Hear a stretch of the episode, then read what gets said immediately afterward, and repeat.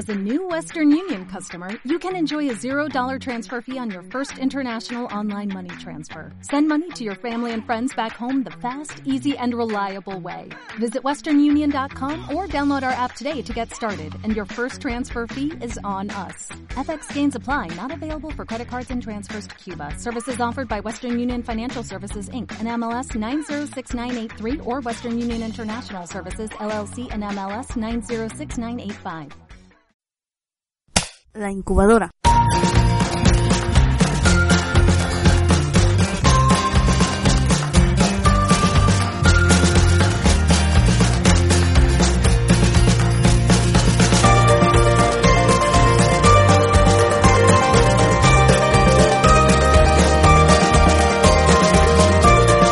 Muy buenas noches a nuestra querida audiencia. Una vez más aquí el programa La Incubadora con mi persona Gustavo Romero y mi amigo Alberto Mansueti. Un agradecimiento especial por el espacio radial a Ricardo Puentes Melo, director de Periodismo Sin Fronteras, a Foro Liberal América Latina y al Centro de Liberalismo Clásico. Hoy, tenemos, hoy estaremos con el programa llamado Los capitalistas en contra del capitalismo.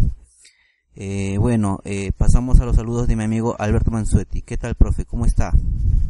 Todo bien, todo bien, gracias a Dios. Otra vez más, como todas las semanas, aquí en Periodismo Sin Fronteras, gracias a nuestro querido amigo Ricardo Puentes Melo y su equipo, transmitiendo este espacio que se llama La Incubadora del Foro Liberal de América Latina y el Centro de Liberalismo Clásico, con Gustavo Romero y quien les habla, Alberto Mansuetti. ¿Cómo va todo por ahí, Gustavo, en Perú? En Perú muy bien, profe. Este, bueno, avanzando personalmente en lo que se puede, ¿no? Esperando el gobierno, eh, yo nada. estatismo, estatismo y, bueno, quizás por ahí desreglamente algunas cosas Pedro Pablo Kuczynski, ¿no? Alguito pues, nos puede mejorar quizás. bueno, profe, hoy empezamos con la frase, a ver, cuando varios mercaderes del mismo ramo se reúnen, aunque sea para divertirse, la conversación suele terminar en alguna conspiración contra el público o maquinación para subir los precios. Esa es una frase eh, de, Adam, de Adam Smith escrita en su libro, ¿no? La riqueza de las naciones. ¿Qué nos puede decir de eso, profesor? Bueno, que parece que lo hubiera escrito alguien de izquierda. Así es. Pero no, fue Adam Smith que estaba escribiendo eso cuando Carlos Marx no había nacido todavía. Ese libro, La riqueza de las naciones, se publicó en 1776, el mismo año de la Revolución Americana es un hito en el pensamiento del liberalismo clásico. El nombre completo del libro de Adam Smith es uh, eh, Investigación sobre la naturaleza y causa de la riqueza de las naciones. ¿Okay? ¿ok? Porque sentó un precedente, ¿no? Que la, la pobreza no tiene explicación, no hay que buscar las causas de la pobreza. Lo que hay que buscar son las causas de la riqueza. Y cuando las causas de la riqueza faltan, entonces tenemos pobreza. ¿Verdad, Gustavo? Claro, profe. Este, me, me curio, tengo una preguntita, una curiosidad. Eh, ¿Él por qué escribe ese libro? Eh, ¿Sabe usted por qué, por qué motivo escribió? Porque yo sé que los ah, escriben por alguna razón. ¿Qué estaba sucediendo en ese tiempo, no? Bueno, lo que sucedía en ese tiempo es el es el predominio de las ideas mercantilistas, igual que ahora. Las ideas mercantilistas son las que eh, sostienen que el Estado tiene que intervenir en la economía eh, para ayudar a crecer la economía y entonces el Estado tiene que proteger a las industrias nacionales y a la economía nacional y a los empresarios nacionales en contra de la competencia extranjera, ¿ok? Y entonces Adán Smith escribió ese libro para refutar las teorías mercantilistas. Y decía que no, que no es así, que la causa de la riqueza de las naciones hay que buscarla es en el libre mercado. Libre mercado, o sea, sin intromisión del gobierno. Ahora, Lo interesante del tema de hoy, Gustavo, es que la intromisión del gobierno muchas veces, con harta frecuencia, antes y ahora, es solicitada por los capitalistas. ¿Ok? Es solicitada por los capitalistas. Los capitalistas son los que están en contra del capitalismo liberal. Los capitalistas quieren mercantilismo. Es decir, los empresarios ya establecidos, una vez que están en la cima, por decirlo así, una vez que han hecho suficiente dinero, sus negocios están florecientes, sus productos, servicios se, se, eh, se venden muy bien, entonces temen a la competencia que pueda surgir. Entonces piden la protección del gobierno, piden que el gobierno impida la libre competencia, ponga barreras de entrada en los mercados para ellos entonces estar cómodos. Esa es la idea de los mercantilistas. Eso era en la época de Adán Smith y ahora también. Por eso Adán Smith escribió ese libro.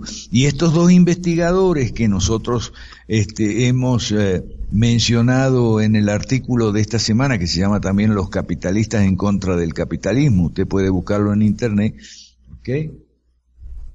eh, entonces, eh, ahí usted puede eh, en ese libro, Gustavo, eh, de los dos eh, investigadores sobre estos temas. ¿Aló?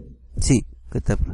Ok, profe. Este, bueno, acá no, justamente en el artículo dice que explican lo de Carlos, que Carlos Marx estaba muy equivocado, ¿no? Y los, ¿cómo se llama? Uh, el tema de antimonopolios, las personas que usan las leyes de antimonopolio sacan esta frase fuera de contexto, ¿no? Apoyándose para hacer sus fechorías, ¿no? Y buscan el, el apoyo de los políticos, todo lo que se llama, bueno, el tema de hoy es el, el, mercantilismo, el capitalista mercantilista, eh, mercantilista, ¿no? En contra del capitalismo liberal. Eso es eh, muy difícil de batallar muy difícil de batallar, ¿no? Porque todo está en contra, el, el tema de eh, el poder económico y el poder político en contra del, de la población que ignora cómo, cómo es que este sistema funciona, es el más difícil, ¿no? Eh, de, de combatir porque el, el, poder económico está ahí enquistado, ah, pero el pueblo se da cuenta muy rápidamente, ¿no? Cómo como eh, este tipo de capitalistas, y tienen razón, ¿no? Al echarle la culpa al capitalismo sobre el gran daño que causa a toda la nación. Eh, en 10 años, por ejemplo, se ha logrado derribar lo que la ideología del capitalismo malo se ha, perdón, se ha, se ha, logrado derribar, ¿no? Que el capitalismo es malo, no, perdón, no se ha podido derribar eh, que el capitalismo es malo, sino lo han apoyado y eso es en 10 años que en 70 años del comunismo diciendo una, una, una y otra vez, repitiendo que el capitalismo es malo, cuando se lleva a la práctica este tipo de capitalismo, bueno, las personas se dan cuenta y dicen, sí, el capitalismo es malo, ¿no? Y quieren que otra vez se estaticen las, las empresas privadas. Así es, eh, la gente se da cuenta cuando uno se lo explica, ¿ok? Si no, no se va a dar cuenta. Eh, cuando uno eh, le explica a la gente que hay dos clases de capitalismo, ahí empieza a hacerse la luz. ¿Cuáles son las dos clases de capitalismo? Bueno, uno es el capitalismo de amigotes, el capitalismo mercantilista. Es donde, como tú muy bien explicaste, se juntan el poder político y el poder económico, digamos así, por decirlo, las expresiones no son muy exacta, pero por decirlo así, el poder político, o sea, el gobierno, con el poder económico, o sea, los empresarios establecidos, para cerrar los mercados y tener entonces clientes y consumidores cautivos y evitar de esa manera que entren nuevos competidores al mercado más productivos, más eficientes, con costos menores y por lo tanto con precios más baratos y hacer, eh, ofrecer a la gente una relación precio-calidad mejor de que la del producto establecido. Entonces, al empresario que está establecido, eso no le gusta, no le conviene. Entonces, ahí viene lo que se llamamos mercantilismo, capitalismo de amigote, en contra del capitalismo liberal. ¿Ok? Entonces, aquí eh, estamos citando un libro muy, muy interesante que Está en la misma línea de Adán Smith, pero escrito ahora, eh, bueno, en 2003. El libro se llama Salvando al capitalismo de los capitalistas y eh, es un libro de 2003 escrito por los economistas Raghuram Raham, que es de origen indio, y Luigi Singales, que es de origen italiano, pero ambos son profesores de la Universidad de Chicago. Sí, sí, son Chicago Boys, uno de origen indio y el otro de origen italiano. Fíjese cómo, cómo dice el subtítulo del libro, dice, liberando el poder de los mercados financieros crear riqueza y expandir oportunidades. Hay que decir, eh, Gustavo, lo siguiente para que la gente se ubique un poco en el contexto. Cuando en 1776 sale el libro de Adam Smith, Marx no había nacido. Eh, y la polémica, digamos, ideológica, la mm, batalla de la opinión pública era entre capitalismo liberal, o sea, libre mercado, laissez-faire, laissez-passer, por una parte, y por la otra parte el capitalismo sucio, el capitalismo tramposo, el capitalismo político de los mercantilistas. Entonces el marxismo no estaba en la lisa, digamos, no estaba en lid, el marxismo no había aparecido. El problema es que después, muchos años después, aparece Marx y Engels, escriben el manifiesto comunista en 1848, el capital, se forman los partidos socialistas y comunistas. Y entonces ellos no hacen esa distinción entre el capitalismo liberal y el mercantilista ellos arremeten contra lo que ellos llaman la derecha. Y entonces la discusión entre el mercantilismo y el liberalismo quedó un poco opacada a medida que los marxitas avanzaban. Y cuando los marxitas tomaron el poder a partir de 1917 con la revolución rusa, entonces suprimieron el capitalismo que había, que era un capitalismo bastante mercantilista, digamos bastante malo, y el, el remedio resultó peor que la enfermedad. ¿Ok?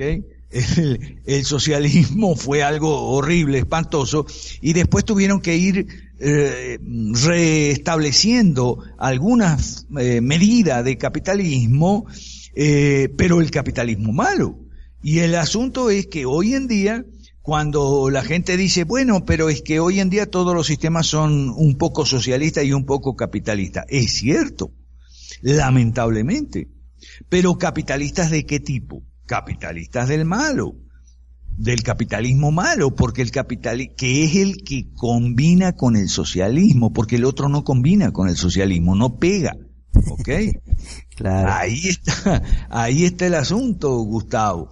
De todos modos, la gente puede leer eh, nuestros eh, documentos en la página Foro Liberal de América Latina, Ahí están las soluciones que proponemos nosotros, las cinco reformas, porque este sistema mixto, ¿ok? En todo el mundo es un modelo que está agotado, que ha fracasado y ha fracasado innumerables veces. Lo que ocurre es que los neoliberales también han fracasado, ahora lo que tiene que haber es liberalismo. El neoliberalismo ha fracasado también. Entonces, hay que darle una oportunidad al liberalismo como el caso de los cuatro tigres asiáticos, que son los ejemplos que nosotros siempre ponemos junto con las ciudades chinas del sur de la China que actualmente están por la vía del capitalismo liberal, Gustavo. Y esa, eso es lo que proponemos en Perú y en América Latina, Perú nuevo. ¿Me explico? Así es, profe. Este, bueno, ya hace un, hace un rato mencioné, ¿no? Sobre 10 años, 70 años y bueno, me refería a la investigación que había hecho Robert Schiller, ¿no? Que a ah. principios de los años 90, ajá, él documentó, ¿no? Un estudio acerca de los rusos, ¿no? Los rusos de a pie, ¿no? eh, que ellos eh, estaban ellos eran favorables favorables al libre mercado, a los mercados y a la propiedad privada, ¿no? Pero en la encuesta que él hace, ¿no? En la encuesta que él hace, eh, ahora el 72% quiere que las empresas privatizadas sean del Estado, ¿no? Y eso fue en 10 años nada más de capitalismo mercantilista que en los en los 90, ¿no? Que se hicieron en los 90, ya quieren regresar al, al estatismo puro, pensando que eso es. mejor, pensando que eso es mejor que, que el capitalismo eh, este, neoliberal, el mercantilista, ¿no? Así es. Vamos a ver, es, vamos a explicar un poco más detenidamente eso, porque eso ha ocurrido en todos los países, no solamente en Rusia. ¿Ok? ¿Qué ha pasado? Bueno, hacia los 70, 80, el socialismo era bastante eh, puro, digamos, bastante en estado puro. Entonces, todas las economías eran fuertemente socialistas en los años 70, 80, y eso era un desastre. Había crisis por todas partes, en Europa, en Estados Unidos, aquí en América Latina, en todas partes. Entonces vinieron los neoliberales con el consenso de Washington. Pero el neoliberalismo no es restablecer el capitalismo liberal al 100%. El consenso de Washington son bajarle unos puntos, digamos, al socialismo y combinarlo con un tipo de capitalismo, pero que no es el capitalismo bueno, bueno, el capitalismo laissez-faire. ¿Ok? Entonces, eso fracasó en los 90, por ejemplo en Argentina el menemismo, o en todo caso podemos decir que avanzó, pero no lo suficiente, o sea, no creó riqueza suficiente para la gente, o por lo menos para toda la gente. Porque no era un capitalismo para todos. El de los 90, el capitalismo neoliberal de los eh, Chicago Boys, justamente, del consenso de Washington. Usted puede averiguar todo esto. Eh, póngase en contacto con nosotros en las redes sociales, en Facebook, a través de Internet Ahí estamos listos para explicarle todas estas cosas con más detenimiento. Tenemos muchos documentos, incluso videos que usted puede ver. Ponga liberalismo clásico, Perú Nuevo, Alberto Mansuetti, Claudio Sola o Gustavo Romero en Google y lo va a encontrar. ¿Qué fue lo que pasó eh, después de los 90? Bueno, que la gente no conoce el capitalismo bueno, lo que conoce es el retorno al capitalismo malo que hubo en los 90 y eso no fue algo satisfactorios por lo menos para todo el mundo. Entonces la gente dijo, ah, no, ahora hay que volver al comunismo.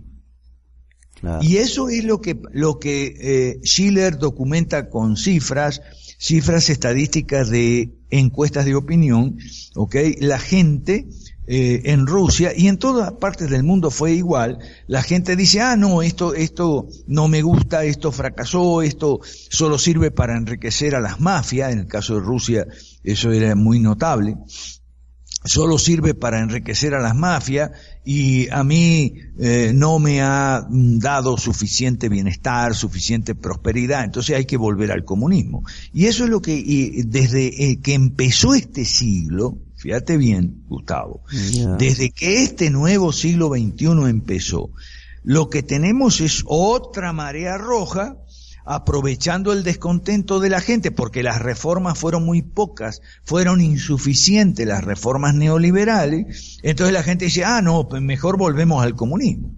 Y eso lo tenemos en Rusia, en los países de Europa Oriental, en la India, en China, en, la, en, en, todas partes. Claro, en China hay una excepción, porque ahí estuvo Deng Xiaoping y hizo las cosas bien, como debe ser. Dijo, bueno, como todavía hay una gran masa de opinión que es socialista en China, vamos a hacer una cosa. Vamos a poner el capitalismo a funcionar en unas zonas determinadas. Así entonces la gente va a poder comparar. Y eso fue lo que ocurrió en China, ya desde los 90 y con más eh, énfasis eh, en este siglo. Lo que ocurrió fue que en Shenzhen y en otras eh, zonas de China que le llamaron y le siguen llamando todavía zonas especiales, este, regiones administrativas especiales, le ponen nombres ahí circunlóquicos para no ponerle capitalismo, porque como la gente le tiene miedo a la palabra capitalismo, entonces le ponen otros nombres, ¿ok? Eh, economía productiva y tal y qué sé yo, y entonces, bueno, tenemos capitalismo en el sur de la China y eso ha sido fantástico. Eso ha llevado a la China a ser una economía muy potente. Eh, este año 2016, bueno, las cifras han sido y siguen siendo impresionantes, aunque se están llegando a los límites, porque eh, no hay, no hay forma, no hay, no, hay vuelta que darle. Por más que la gente no le guste, lo que lleva a, y volvemos a Dan otra vez, lo que lleva, pone a las naciones, saca a las naciones de la pobreza y la lleva a la riqueza, es el capitalismo liberal. Y por el contrario, el socialismo hunde a las naciones en la pobreza, de la riqueza las lleva a la pobreza, caso Venezuela, por ejemplo. ¿Ok? Ahora, entre capitalismo y socialismo no es la única distinción que hay que hacer. También hay que ver si el capitalismo es malo o es bueno.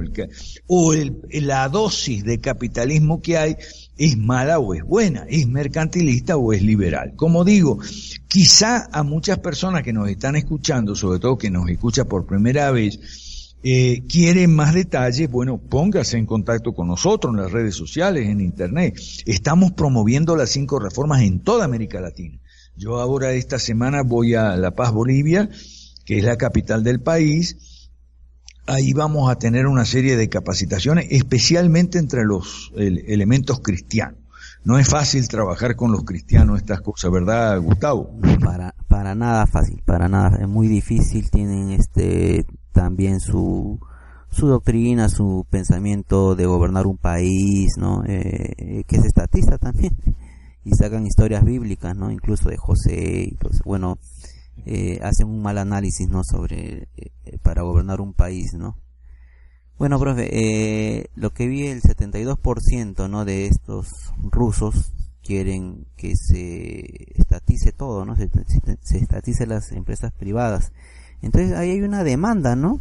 Y, y entonces esperar, es solamente esperar que el tiempo transcurra para que la oferta se dé, ¿no? O sea, va a haber una gran cantidad de, de políticos que le van a ofrecer lo que ellos quieren y no sé, yo pienso que eh, en un determinado tiempo ellos van a tener eh, ese deseo del estatismo puro y duro, ¿no? Que va a ser eh, ah. muy fuerte. Pero es por la... Mire, si hay un, un libro que te dice esas estadísticas, eh, los políticos también tienen sus, estadísticas y es lo que ellos van a, ofrecer y tienen 72% para repartirse entre todos los eh, socialistas. Bueno, nosotros siempre hacemos, explicamos la diferencia entre las demandas ideopolíticas y las necesidades reales de la gente. ¿Ok?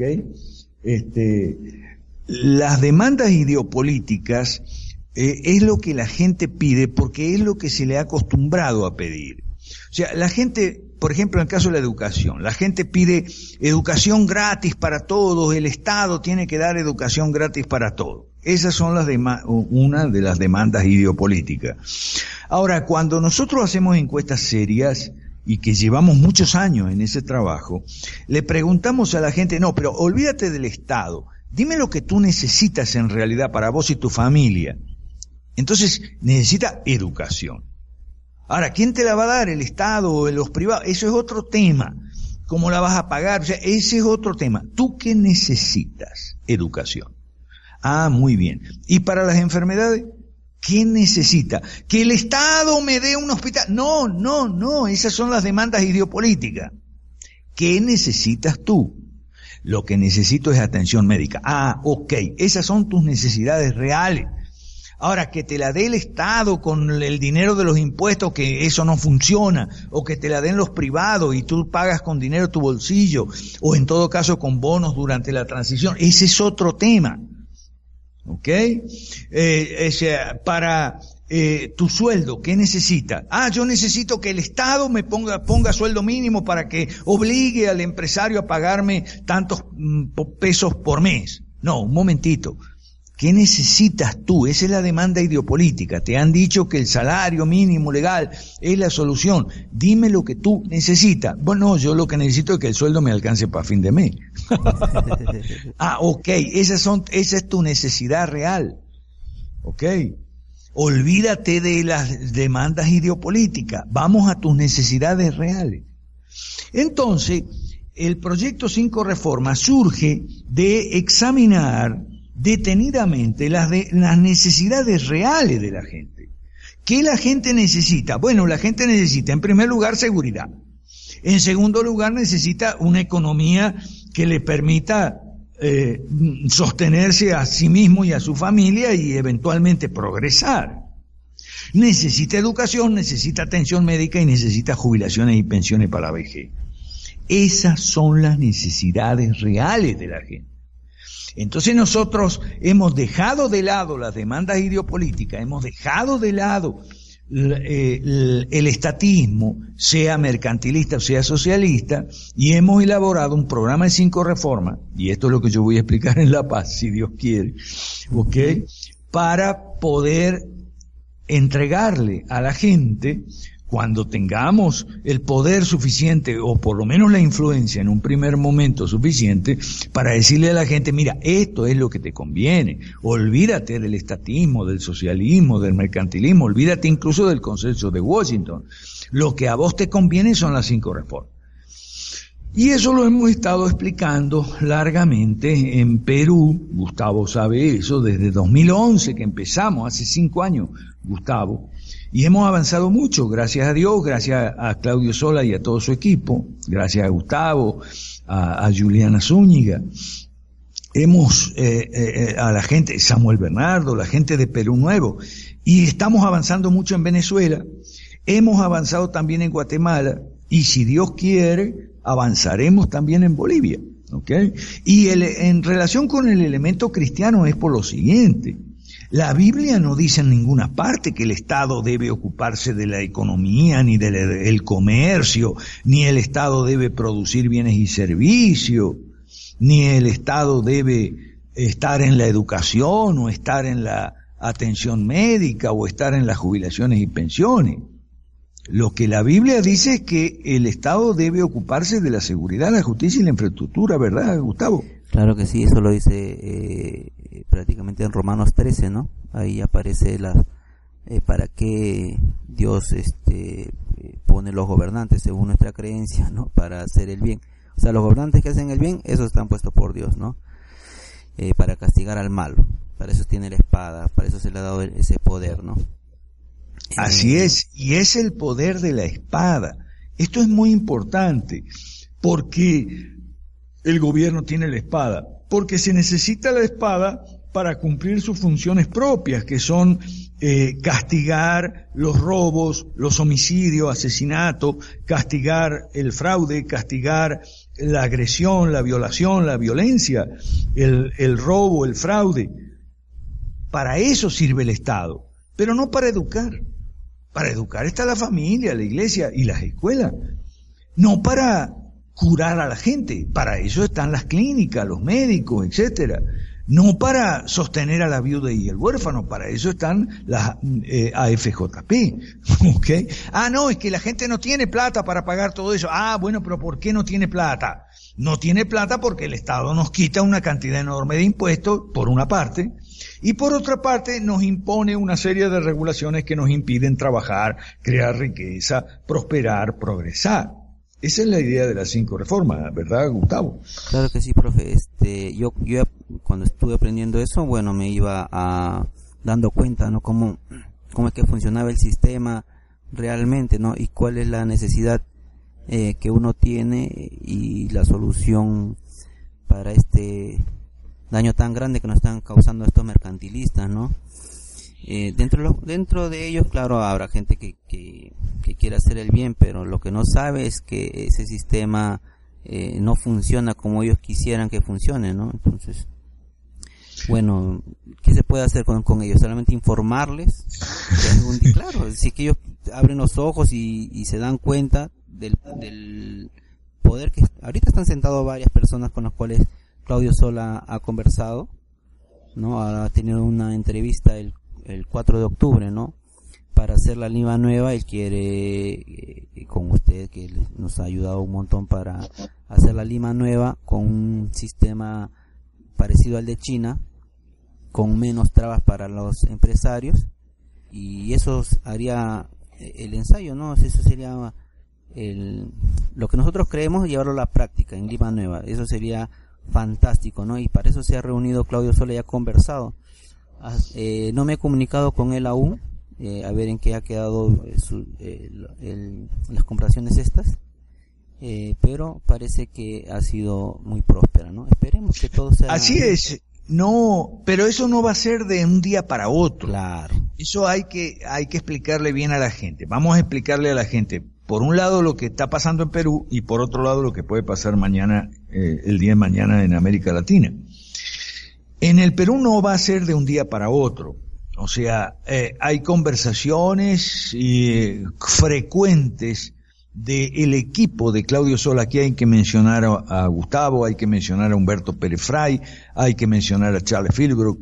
El equipo de Perú Nuevo está conversando con congresistas y con eh, ministros y asesores del presidente para ver de derogar las leyes malas o por lo menos dar permiso a Lima Nueva, que sería el ensayo, para eh, no aplicar eh, leyes malas, o por lo menos las peores, ¿no? o sea, para hacer de Lima Nueva un territorio liberado. Es una pequeña microciudad al sur de la actual capital eh, Lima Vieja, como le decimos, este, del Perú. Entonces, eh, eso no va a ser de la noche a la mañana, no puede ser de la noche a la mañana, lamentablemente, ¿ok? Porque hay muchos obstáculos que remontar hay muchas piedras del camino, hay muchas piedras de tropiezo. Entonces, bueno, hay que convencer a la gente, hay que convencer a los congresistas, hay que convencer a los asesores, bueno, no va a ser de la noche a la mañana. Pero el día que eso ocurra, si todo va bien, vamos a tener un botón de muestra, vamos a tener un ejemplo para ofrecer a la gente. Y vamos a hacer noticia en Perú y en toda América Latina. Y es posible, y eso es lo que nosotros aspiramos y esperamos con el favor de Dios, que en los demás países de América Latina haya un efecto de demostración. Porque además, Claudio Sola y su equipo siguen trabajando con algunos candidatos a alcaldes eh, de provincias y eh, candidatos a gobernadores, ¿ok? Estamos publicando ahora el número especial de la PEPA de octubre, donde aparece una consigna que dice las provincias unidas ganamos, las provincias unidas podemos derrotar al centralismo. El centralismo es el vicio propio, uno de los vicios propios de, de eh, del estatismo, especialmente su versión socialista, el centralismo. Las provincias en el interior de cada país están ahogadas por el centralismo. Entonces nosotros estamos ahí con nuestras propuestas de ocho eh, eh, cinco soluciones y tres funciones básicas para los municipios y la propuesta de los tres federalismos. Entonces estamos empujando mucho, hablando mucho con la gente, informándole de qué se trata. Tenemos propuestas concretas y muy buenas, no estamos engañando a nadie. Eso sí, no, precisamente para no engañar, no le, no le estamos diciendo que puede ser de la noche a la mañana. Hay muchos obstáculos que vencer, hay que ir tomando las alcaldías, hay que ir tomando las gobernaciones hay que ir tomando el Congreso, hay que ir creando conciencia sobre las leyes malas para derogar las leyes malas, hay que explicarle a la gente que las leyes malas son dictadas por las agencias de las Naciones Unidas y el Perú tiene que salirse de las agencias de las Naciones Unidas o por lo menos estar con una lista enorme de reservas. Y me refiero al Fondo Monetario, al Banco Mundial, la UNESCO, la OMS, etcétera. Hay mucho trabajo que hacer, ¿verdad, Gustavo?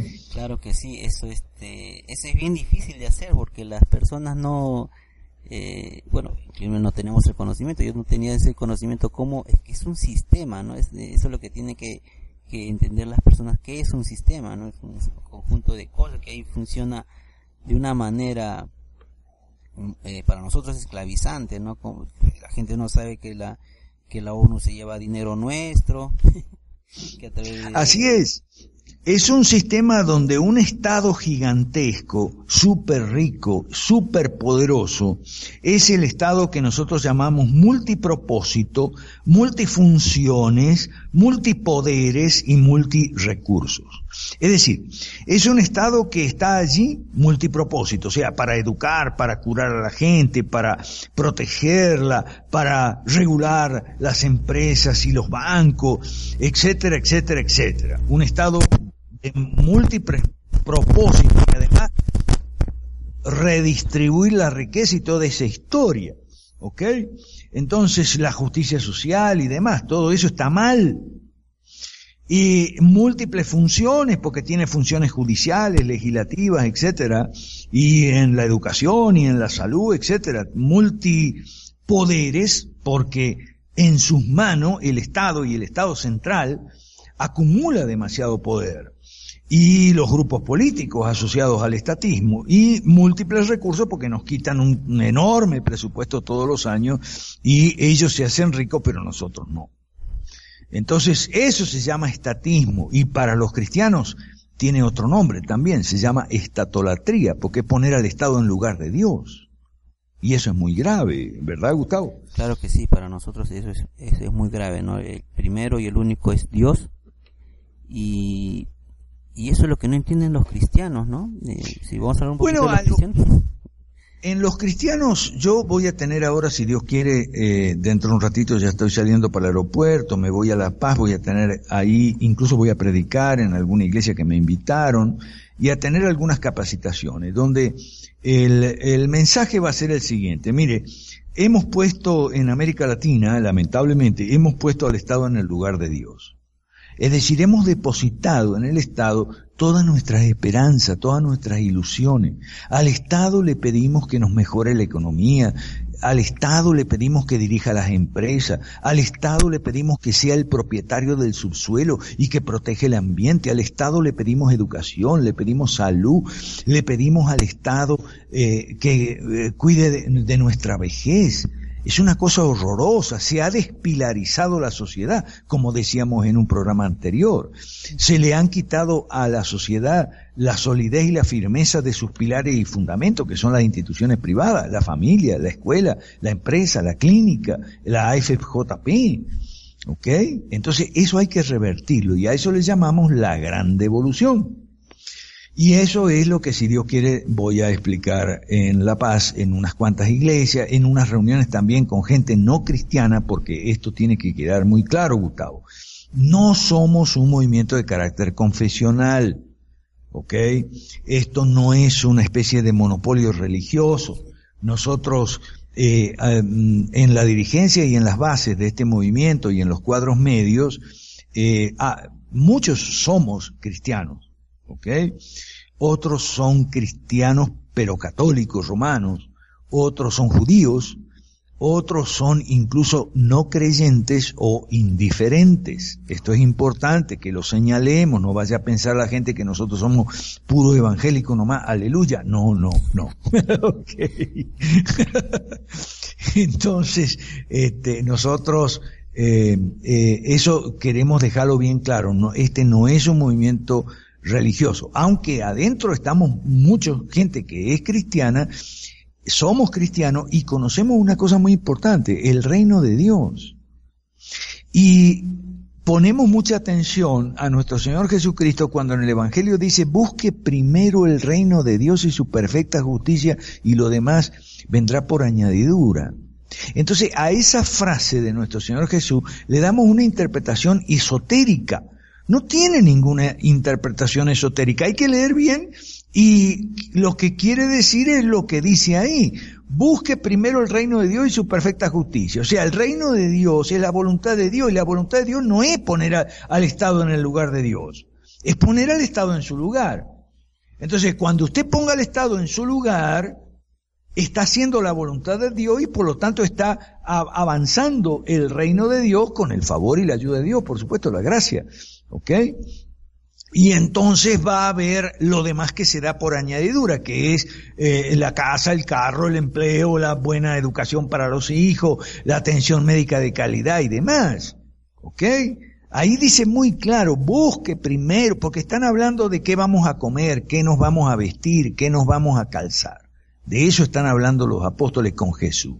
Y Jesús les dice, busque primero, o sea, prioridad uno el reino de Dios, busque primero el reino de Dios y su justicia, y lo demás se dará por añadidura. Claro, nuestro Señor Jesús tenía muy presente siempre el Antiguo Testamento, lo que la, la, las experiencias que narra el Antiguo Testamento en la en el Deuteronomio especialmente, pero en general en el Pentateuco, y la experiencia posterior de los reyes, libro de reyes, libro de crónica, libro de Samuel también y jueces, donde el pueblo de Israel era próspero cuando la ley de Dios se aplicaba y el gobierno era limitado. Pero cuando aparecieron los reyes, abusaron de su poder, porque era un poder ilimitado. Y entonces al pueblo de Dios cayó en la pobreza, en la opresión, en la esclavitud de los elevados impuestos. Por eso entonces en tiempo de Jesús los que cobraban impuestos eran mal vistos, los publicanos, no para no porque los cobraran para los romanos, como la gente dice, no, porque eso era para los romanos. No, porque en el libro eh, de Reyes, unos Reyes 12, ahí no había romanos pero ahí había impuesto alto y al jefe de los impuestos, al presidente de la SUNAL, lo mataron, que se llamaba Adonirán. Consulte uno Reyes 12 y va a ver cómo son las cosas realmente en la Biblia, ¿no? ¿No es así, Gustavo? Claro que sí, la Biblia es bastante interesante, eh, captura la historia, ¿no? Y, uno con un buen libro, con un buen maestro, eh, se da cuenta de estas cosas, ¿no? Por ejemplo, lo que usted menciona acerca de la sunat de la sunat bíblica, ¿no? Entonces cómo lo cómo ellos actúan porque tienen un conocimiento de lo que está mal y está bien. Y bueno, yo creo que se les pasó la mano también no es cuestión no lo mataron, pero fue, una reacción, fue una reacción. Es, eh, yo lo veo así también, ¿no? Es una es una venganza, es lo que yo veo en el 72% este de, de, de, la investigación, ¿no? Eh, en Rusia, yo lo veo que si hay esos grupos políticos que van a nacer o que ya, ya hay, eh, eh, los votantes prácticamente si, si cuando gana el socialismo, si es que llegara a ganar el socialismo, es una venganza contra los empresarios, porque le están, eh, los políticos les van a ofrecer el, el estatismo puro y duro y la gente por venganza va a votar por ellos por y por desconocimiento de cómo funciona el sistema, ¿no? O, estoy mal, profe. Ah, Así es, no, no, no, es así. Solo hay que agregar que antes de eso, en los 90, digamos, pasó lo mismo, pero contra los políticos estatistas, socialistas, digamos, la gente se vengó. Es más, eso tiene un nombre, se llama voto castigo, ¿ok? Es, es la venganza de la gente contra los malos gobiernos. Ahora bien, es una venganza que tiene una característica mala, Gustavo, además de excesiva a veces como para partirle la cabeza pedrada, como se la partieron a Don Irán ahí. Y es una venganza ciega, ciega. Subrayamos la palabra ciega. Ciega quiere, exacto. Tú estás castigando al kirchnerismo en Argentina. Ajá. Y entronizaste algo que es no muy diferente del kirchnerismo, que es el, el macrismo. ¿Ok? Decía, tal vez no sea tan violento como el kirchnerismo o tan grosero y maleducado para hablar como el kirchnerismo, pero eh, estamos siempre dentro del sistema y lo que hay que cambiar es el sistema.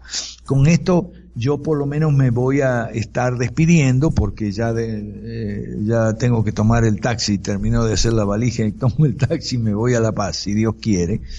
Este, así que me voy despidiendo. Este es el la incubadora, usted puede ponerse en contacto con nosotros si quiere participar, ¿verdad? Gustavo, la incubadora, Centro de Liberalismo Clásico, Foro Liberal de América Latina, búsquelo por internet, búsquenos en las redes sociales, póngase en contacto con nosotros, vamos a aprender mucho, siempre aprendemos, todos estamos aprendiendo. ¿No es así, Gustavo? Claro que sí, hoy aprendí, por ejemplo, más de los Chicago Boys, ¿no? ya hablaré, hablaré más personalmente sobre los Chicago Boys, que estaba viendo un poco de lo que eh, ellos este, proponían a Chile y creo que también a Argentina, ¿no? Bueno, ya será para un próximo programa, o al menos personalmente sí lo voy a preguntar más. Entonces yo también me voy despidiendo, con, eh, agradeciendo a Ricardo Puentes Melo de Periodismo y Fronteras, al Foro Liberal de América Latina y al Centro de, de Liberalismo Clásico. Y bueno, nos estamos viendo la próxima semana, espero que el programa les haya gustado. Si Dios, si Dios quiere, saludos y bendiciones para todos. Un abrazo grande y hasta pronto. Gracias Gustavo, gracias Ricardo. Okay.